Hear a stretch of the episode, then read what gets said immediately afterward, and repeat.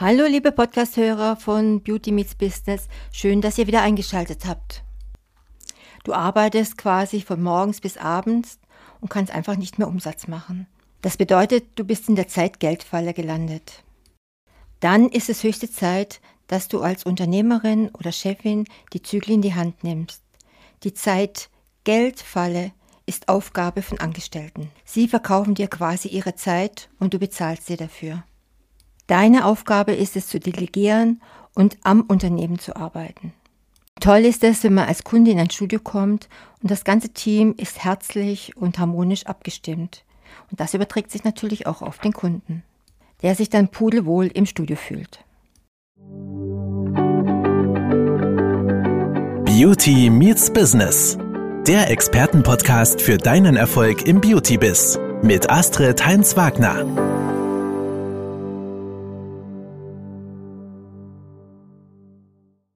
Der Beruf Mitarbeiter Kosmetikstudio, was ist das eigentlich?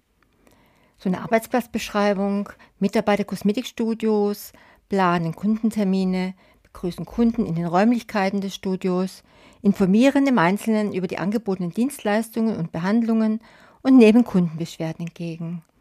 Sie reinigen das Studio regelmäßig und stellen sicher, dass alle Produkte vorrätig und gut platziert sind.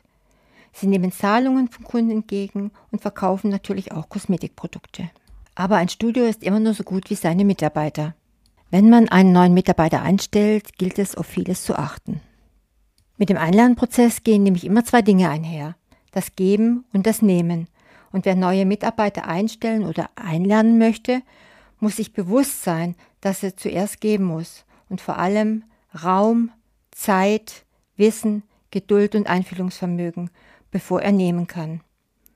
Und wer sich noch nicht im Klaren ist, was es bedeutet, Personal aufzunehmen und aufzubauen, sollte sich etwas Zeit einräumen und brainstormen. In einem ruhigen Moment notieren, was einem bei der Personalfrage wichtig ist, was man von der neuen Mitarbeiterin erwartet, was sie an Fähigkeiten und Kenntnissen mitbringen sollte und was die Unternehmerin selbst zu einem gelungenen Einstieg und einer effizienten Einarbeitung beitragen möchte und kann, sowohl zeitlich, fachlich, sozial und monetär. Falls bereits erfahrene Mitarbeiterinnen im Institut vorhanden sind, können diese in den Einlernprozess mit eingebunden werden. Schließlich sind die Kolleginnen mit der neuen Situation genauso konfrontiert wie die Chefin selbst. Warum also nicht aus der Not eine Tugend machen? Neue Mitarbeiter sollte man gleich ins Team mit einbinden.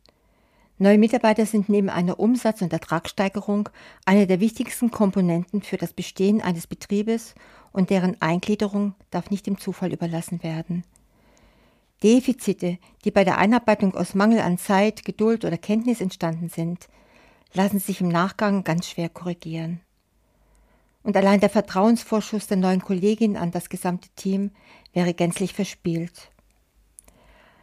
Neue Kolleginnen, die sich als drittes Rad am Wagen behandelt fühlen, bleiben dem Institut nicht lange erhalten, was verständlich, aber auch sehr schade ist und unbedingt verhindert werden sollte. Ein motivierter und zielstrebiger Neuzugang ist schließlich ein Gewinn für jeden Betrieb, den es zu halten und zu fördern gilt.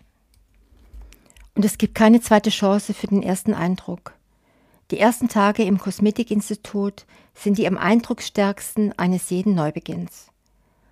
Und sie lassen nicht nur bleibende Erinnerungen zurück, sondern sind oftmals die Basis für ein eigenes späteres Handeln, im positiven wie im negativen.